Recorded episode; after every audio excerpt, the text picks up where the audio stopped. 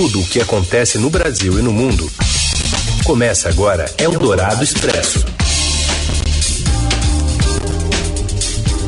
Olá, seja bem-vindo, bem-vinda. Iniciamos mais uma semana, mais uma edição do Eldorado Expresso, reunindo, juntando as notícias importantes no meio do seu dia. E estamos aqui no FM 107,3 da Eldorado, especial com a cobertura da pandemia de coronavírus e também da crise política no governo Bolsonaro. E cada um dessa casa, eu, Carolina Ercolim e Heisen Abac. E juntos, assim, né, virtualmente, seguimos com os destaques dessa edição de 18 de maio. Em busca de apoio parlamentar, Jair Bolsonaro põe na mão do Centrão um fundo bilionário da educação. A Polícia Federal vai ouvir o empresário Paulo Marinho, que denunciou o vazamento de uma operação da própria PF para Flávio Bolsonaro. O senador nega a acusação. E ainda a rotina de trabalho de um hospital da periferia de São Paulo no combate ao coronavírus e a compra de contêineres frigoríficos para hospitais do Rio. É o Dourado Expresso. Tudo o que acontece no Brasil e no mundo e o presidente Bolsonaro deu então uma diretoria de fundo bilionário, um nome ligado ao PL. É, ao PL. O Tiago Faria traz os detalhes para a gente. Oi, Tiago.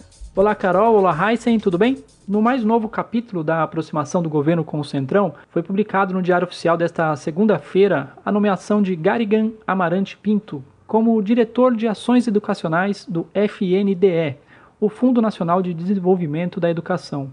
E quem vem a ser o Garigan? É um assessor do gabinete da liderança do PL na Câmara dos Deputados. O PL é o partido que faz parte do Centrão e tem como um dos principais nomes o ex-deputado federal Valdemar da Costa Neto, condenado no famoso processo do mensalão, lá em 2012. E o FNDE é um órgão bastante cobiçado aqui em Brasília, viu, Carol e Heisen? É ligado ao MEC e só neste ano tem um orçamento de quase 30 bilhões de reais. Esse órgão é responsável, por exemplo, pela compra e distribuições de livros didáticos na rede pública e também responde pelo Programa de Financiamento Estudantil do Governo, o FIES.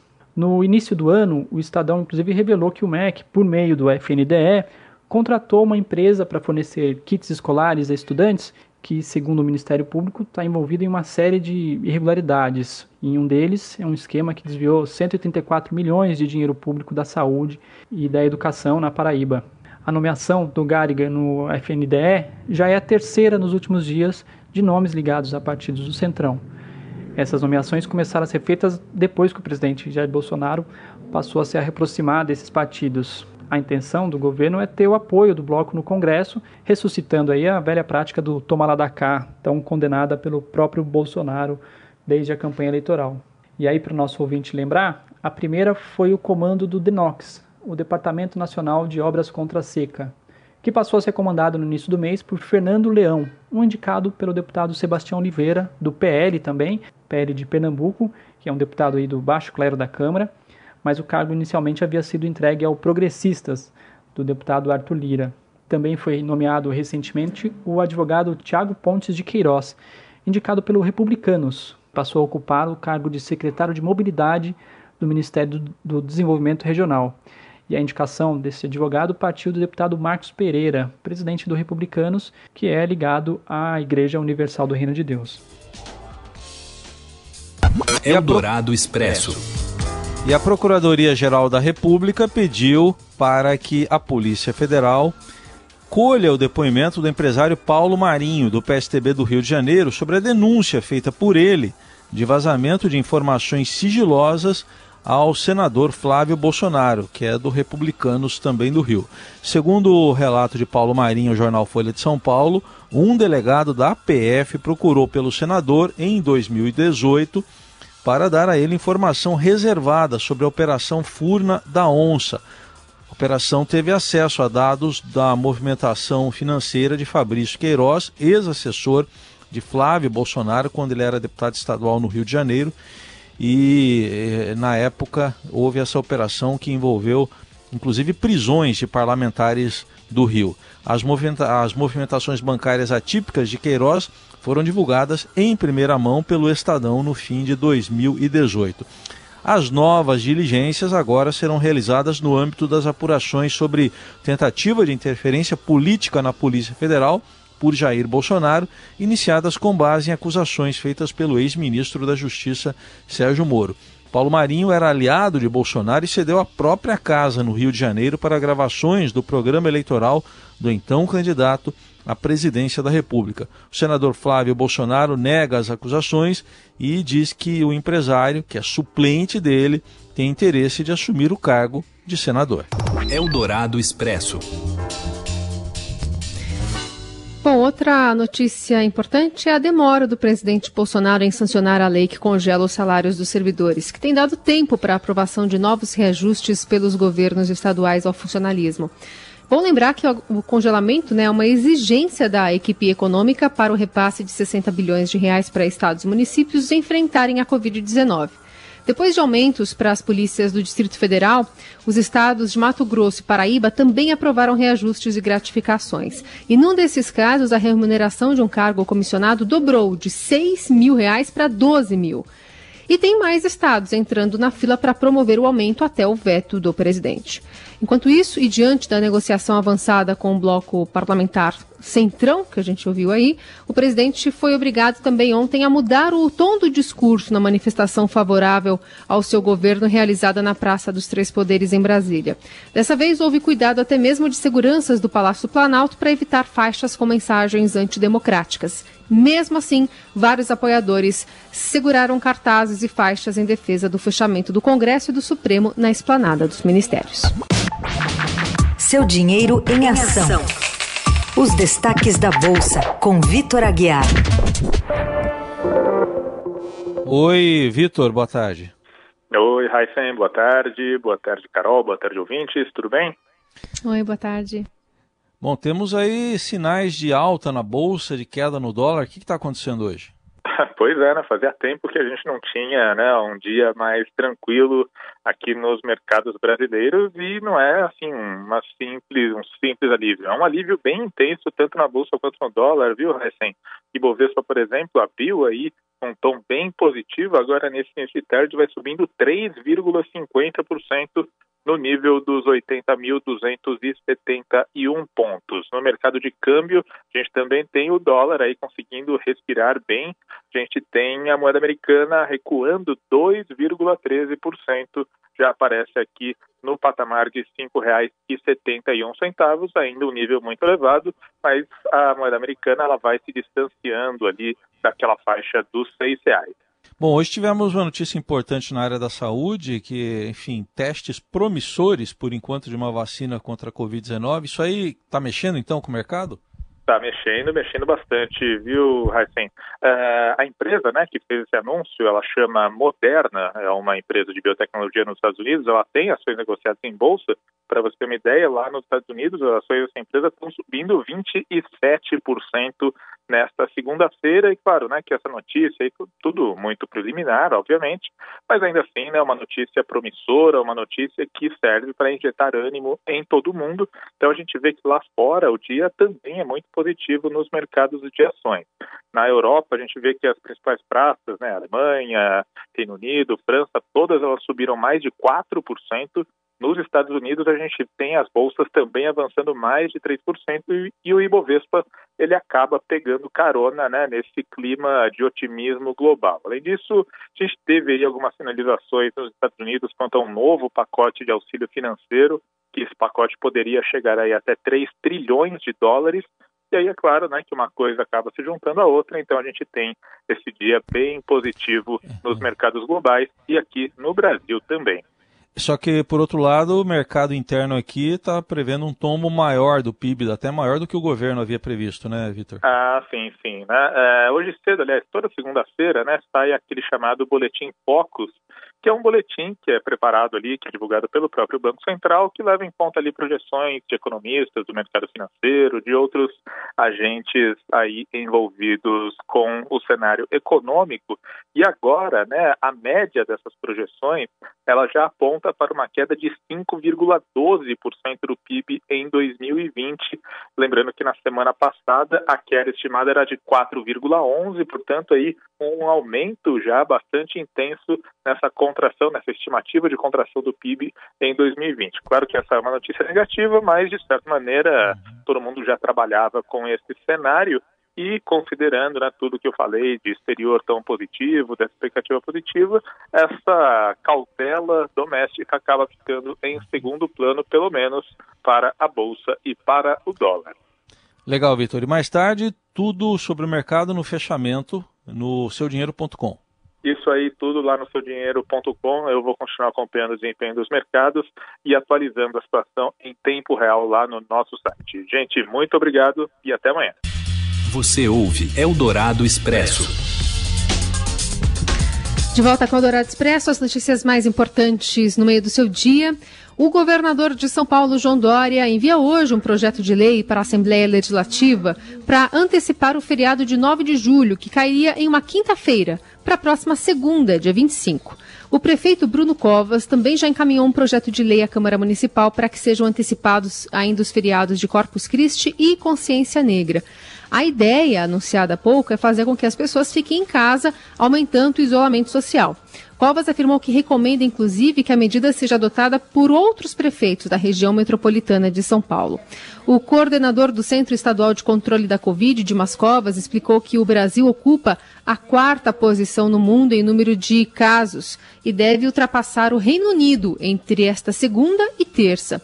E se as expectativas ou se as tendências observadas forem mantidas, o Brasil deve se tornar em breve o segundo país com maior número de casos no mundo. Segundo a Secretaria de Desenvolvimento Econômico, no sábado, a taxa de isolamento na capital foi de 52%, no estado o índice ficou em 50%, no domingo a taxa de, foi de 56% na capital e de 54% no estado. Também pela é, estabilidade desse índice, né, menor adesão, o rodízio tradicional voltou a vigorar na capital paulista. O prefeito Bruno Covas anunciou que o rodízio ampliado, aquele mega rodízio mais restritivo, não surtiu efeito no índice de isolamento social da cidade, que se manteve abaixo do esperado pela gestão, na faixa dos 48%. Comparando a sexta-feira, dia 8, com a sexta-feira, dia 15, subimos apenas dois pontos percentuais, passando de 46% para 48% de isolamento, mantendo-se abaixo dos 50%. Quando comparamos a média semanal, a gente verifica que permanecemos na mesma linha insuficiente. Com o novo decreto, o rodízio volta a restringir a circulação de veículos de acordo com o número final da placa e o dia da semana apenas no centro expandido e nos horários de pico, como era realizado anteriormente. Sobre lockdown, Covas transferiu a decisão para o governo de São Paulo, mas disse que é preciso parar para conter a disseminação do vírus. Precisamos ampliar o isolamento. Precisamos rápido e estamos ficando sem alternativas. É um contrassenso. O prefeito da cidade mais dinâmica do país, a cidade símbolo do trabalho, a cidade símbolo do empreendedorismo, pedir para a cidade parar, pisar no freio e se esforçar ainda mais para apertar o cinto. Esse é o meu pedido. Eu não vou me omitir. Ao Estadão, o governador João Dória afirmou que ele será decretado, né, esse lockdown, se o Comitê Estadual de Saúde julgar necessário para conter o número de casos da Covid. Agora, especialistas ouvidos pelo Estadão dão o lockdown como inevitável para evitar o colapso no sistema de saúde. Eldorado Expresso. E vamos falar mais aqui do governador Dória, porque nessa entrevista ao Estadão ele, ele disse que a diferença entre os discursos dos governos federal, estaduais e municipais, essa diferença toda está dificultando o isolamento social. Detalhes com o repórter Bruno Ribeiro. O Estadão publica hoje no site e no, na edição impressa uma, uma entrevista com o governador de São Paulo, João Dória, em que ele diz que é possível, sim, haver um lockdown aqui no estado se as autoridades de saúde julgarem que, que seja necessário. Ele falou pra gente que não tem sofrido tanta pressão dos empresários, apesar do discurso do presidente Jair Bolsonaro pela abertura, que nenhum uh, empresário telefonou para ele pedindo a abertura do Estado, e que se houver alguma deliberação do governo federal sobre o uso de cloroquina que seja diferente daquilo que os médicos de São Paulo uh, julguem adequados, ele vai uh, tentar agir, inclusive judicialmente, para evitar que esse produto que tem eficácia uh, ainda contestada seja aplicado na população. Ele diz que o lockdown pode ser, uh, ser implementado se os médicos julgarem necessário, como eu disse, e que se isso acontecesse seria um isolamento próximo do absoluto, só pessoal da área de absoluta necessidade, como segurança pública, saúde, serviços básicos, transporte, é, supermercados e farmácias uh, teriam uh, autorização para funcionar. A entrevista completa está no site do Estadão e no jornal na edição de hoje. Um abraço. Eldorado Expresso. A equipe do Estadão também acompanhou a rotina de trabalho no Hospital Municipal do Mirim, no extremo sul de São Paulo, e conta a situação precária que encontrou por lá. Fabiana Cambricoli. Nossa equipe do Estadão entrou no Hospital Municipal do M. Boimirim, que fica no Jardim Ângela, no extremo sul de São Paulo. A gente acompanhou por um dia a rotina dos médicos e profissionais de enfermagem numa das áreas mais pobres da cidade, né? Aquela região é a que tem o maior número de domicílios em favelas, por exemplo. O que a gente viu foi o quanto a pobreza e a vulnerabilidade é, tornam a pandemia de Covid ainda mais cruel. O hospital do Mboimirim, que tinha só 20 leitos de UTI, teve que adaptar uma série de alas para receber leitos de UTI é, diante da, do estrondoso número de internações de pacientes muito graves, então passou para 140 leitos e já está com quase 100 internações. É, então, assim, se não tivesse essa expansão, o hospital já teria colapsado. E o que a gente percebe em relação à, à pobreza e à vulnerabilidade é que é, os pacientes que chegam lá, eles já chegam em estado muito mais grave. Primeiro, porque muitos têm doenças crônicas não controladas, né, descompensadas, então isso agrava o quadro. Tem a questão também deles terem mais dificuldade para fazer o isolamento, tanto no sentido de muitos não podem deixar de trabalhar presencialmente, quanto o isolamento domiciliar mesmo, dentro de casa, quando um dos membros da família fica doente. Como as moradias são precárias, é, muitas vezes os cômodos são divididos por várias pessoas, eles têm essa maior dificuldade de se isolar, né? E, e o vírus acaba se espalhando é, por vários membros da mesma família. Isso foi uma das coisas que nós vimos também no hospital, principalmente na UTI, os médicos nos contaram que é muito comum eles é, estarem atendendo mãe e filha, um casal. No dia mesmo que a gente visitou o hospital, tinha situações dessas. Tinha uma situação bem dramática que era de um casal que o marido tinha falecido e a mulher ainda não sabia, porque ela estava em estado grave. Então, é, toda, toda essa vulnerabilidade, né, essa condição é, desfavorável socioeconômica faz com que essas pessoas já cheguem em estado muito crítico no hospital. Quer dizer, elas só procuram um hospital quando realmente já estão com falta de ar, é, precisam ser entubadas. E o pronto-socorro é, tá super cheio, as, mesmo as UTIs montadas. Então, assim, como eu disse no início, o hospital teve que adaptar ala infantil, estacionamento, centro cirúrgico, sala de recupera recuperação pós-anestésica, tudo isso foi transformado em leito de Covid e mesmo assim o hospital está chegando perto da capacidade. Então é um cenário muito dramático, é, porque o vírus está se espalhando de forma muito mais rápida na periferia, por conta de todas essas condições, né, dessa população mais carente, e os hospitais públicos que já são sobrecarregados estão tendo que fazer uma operação de guerra para conseguir ampliar os leitos, mas mesmo assim o grande medo é, dos profissionais, da diretora do hospital que eu conversei, é um dia não ter realmente mais leito, né? Mesmo com toda a expansão, e eles terem que escolher quem vai ter uma vaga na UTI ou não, quem vai ter uma chance de sobrevivência, né? Eldorado Expresso. E no Rio de Janeiro, a prefeitura vai adquirir contêineres frigoríficos para hospitais que tratam da Covid-19. Acompanhe direto do Rio com o Márcio Douzan. Olá, Carol. Olá, Heisen. Olá a todos. A Prefeitura do Rio anunciou que irá adquirir em caráter emergencial contêineres frigoríficos para colocar em quatro hospitais destinados ao combate do coronavírus na cidade. Os contêineres serão colocados no Hospital de Campanha do Rio Centro, no Hospital Municipal Ronaldo Gazola, no Hospital Rocha Faria e no Centro de Emergência Regional do Leblon. É, lembrando que a capital do estado é o principal foco de contaminação pelo novo coronavírus no Rio de Janeiro. Até esse domingo foram confirmados 12.921 casos, com 1.841 mortes. Os contêineres frigoríficos são para armazenamento de corpos. Né? Vale ressaltar que há duas semanas, é, imagens que circularam por redes sociais mostraram que em alguns hospitais, é, como Lourenço Jorge, na Barra da Tijuca, tinha inclusive fila é, de corpos aguardando é, destinação em alguma câmara frigorífica. O anúncio da cotação para a aquisição desses equipamentos foi feito no Diário Oficial é, do município nesta segunda-feira e passará a vigorar a partir de amanhã. Além dos contêineres frigoríficos para armazenamento de corpos, a Prefeitura do Rio também anunciou que pretende adquirir câmaras eh, refrigeradas para armazenamento de rouparia e também outros equipamentos médicos. Tudo isso em caráter emergencial para o combate ao coronavírus. Eldorado Expresso. E agora os beijos, os abraços abriram um novo debate sobre as comemorações de gol no campeonato alemão em tempos de pandemia.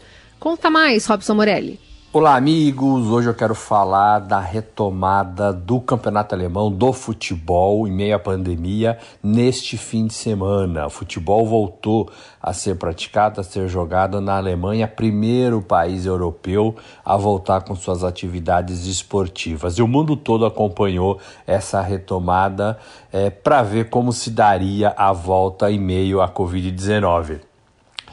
Foram partidas é, sem público, foram partidas recheadas é, de precaução, foram partidas em que não se podia abraçar, comemorar gols, cumprimentar o adversário, é, enfim, foram seguidas algumas das determinações para se evitar o contágio da doença e para proteger, sobretudo, jogadores e árbitros, aqueles que estavam em campo efetivamente.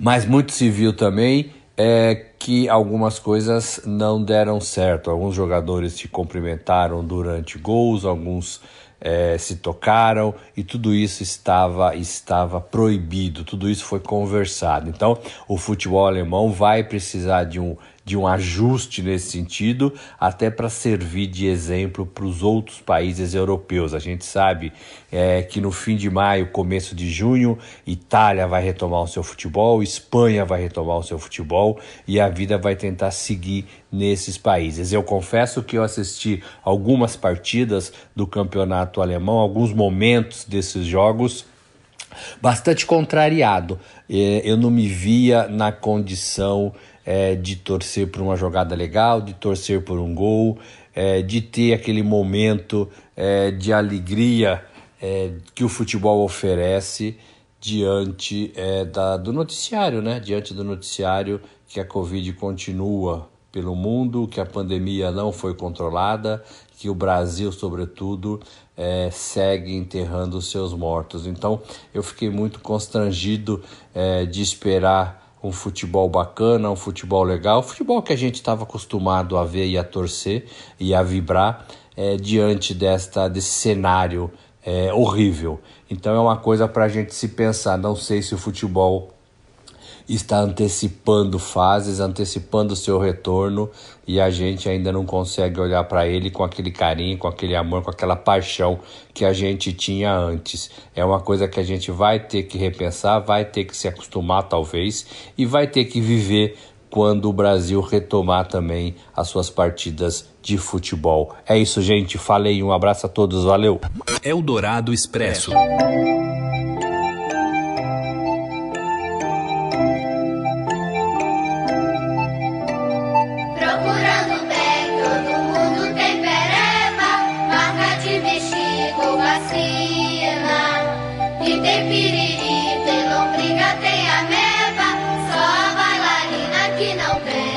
Gente está ouvindo aí Ciranda da Bailarina, do filme O Grande Circo Místico, do Kaká de Eggs, composição do Edu Lobo e do Chico, e do Chico Buarque, mas a gente está ouvindo isso também porque o Kaká de Eggs completou cinco anos sem filmar. E nem nos duros tempos da ditadura militar o diretor ficou tanto tempo sem dirigir. Só que ele não está parado não. Em pleno período de quarentena, Kaká Diegues prepara o retorno. Já tem roteiro, já tem os parceiros, tudo pronto para filmar. E amanhã, Kaká Diegues completa 80 anos. E numa entrevista ao Estadão, o autor de Chica da Silva, Orfeu, Cinco Vezes Favela e o Grande Circo Místico, a gente está ouvindo uma das músicas aí, comenta sobre o retorno à carreira em tempos de pandemia após a morte da filha dele, com apenas 32 anos. No ano passado, Cacá Diegues submeteu a Ancine dois projetos, Agência Nacional de Cinema. Um deles, Deus Ainda é Brasileiro, e ainda O Último Imperador do Brasil, este aí sobre Dom Pedro II, roteiro que herdou de Nelson Pereira dos Santos.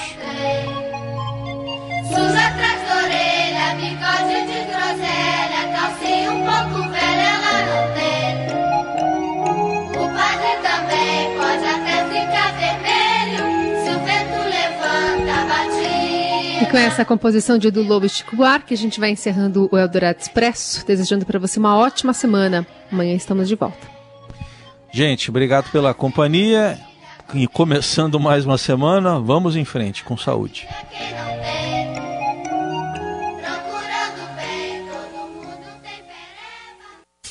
Você ouviu Eldorado Expresso tudo o que acontece no Brasil e no mundo